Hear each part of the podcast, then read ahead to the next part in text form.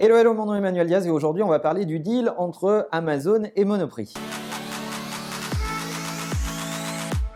Vous l'avez peut-être vu dans l'actualité, Amazon vient de passer un accord avec Monoprix pour la distribution de ses produits frais, essentiellement le lancement de Amazon Fresh en France en commençant par Paris. Est-ce que c'est un bon deal? Est-ce que c'est un mauvais deal? On lit un peu tout. Voilà mon opinion sur la question. De mon point de vue, j'en parle souvent sur cette chaîne, je pense que le e-commerce n'existe pas. Il y a du commerce tout court qui a lieu des fois dans le monde analogique, celui qu'on peut toucher, et dans le monde digital, c'est plutôt les e-commerçants. Et donc si on part du principe qu'il doit y avoir une réconciliation entre le monde analogique et le monde digital pour fabriquer de véritables expériences clients, de mon point de vue, ce deal n'est pas désintéressant. D'ailleurs, l'affaire est peut-être même plus intéressante pour Amazon que pour Monoprix parce que quand on y réfléchit, Monoprix vient en fait de passer un deal avec le meilleur logisticien de la planète, qui est Amazon, qui maîtrise sa chaîne logistique, sa chaîne de livraison, et donc s'assure d'une expérience de client euh,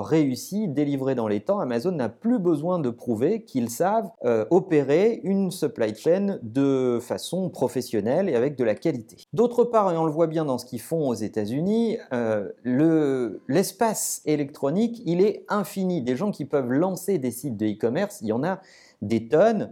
Monoprix euh, peut lancer le sien ou a peut-être même le sien, euh, mais comme n'importe quel compétiteur qui peut décider de lancer un site de e-commerce. Par contre, l'espace physique, il est beaucoup plus limité. Donc si vous vous placez du point de vue de Amazon, trouvez les bons emplacements qui sont en réalité des points comme des stocks de centre-ville qui vont vous permettre de livrer en euh, jour J ou H plus 2 votre, votre client très très vite.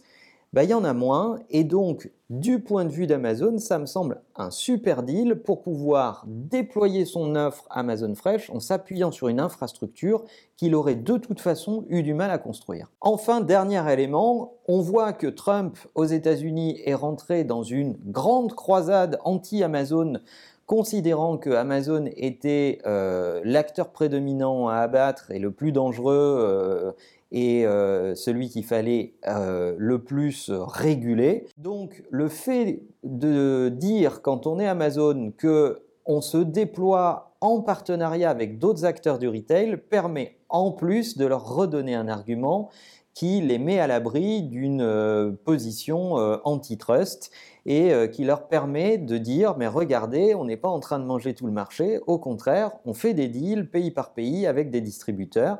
Alors c'est un argument dont on sait qu'il aura ses limites parce qu'une fois qu'Amazon aura ses données, ils pourront certainement s'organiser et euh, se défaire de ces partenariats ou les pousser au bout en allant peut-être même jusqu'à un rachat comme ils l'ont fait aux États-Unis, mais en attendant, ça les met à l'abri des positions antitrust. La seule chose qu'on peut retenir de ce deal, c'est que, encore une fois, c'est l'expérience client qui prime. Les clients euh, imposent leur façon et leur nouvelle façon de consommer. On a parlé très récemment dans notre observatoire des nouveaux comportements de consommation que vous pouvez aller voir sur opsconso.fr, de cette économie de l'abonnement, du rapport entre les Français et le fait de s'abonner à des produits plutôt qu'à les acheter en one shot. Allez voir cette étude, elle est gratuite, vous pouvez la télécharger sur opsconso.fr et en attendant, n'oubliez pas que la meilleure façon de marcher, c'est de vous abonner. À bientôt.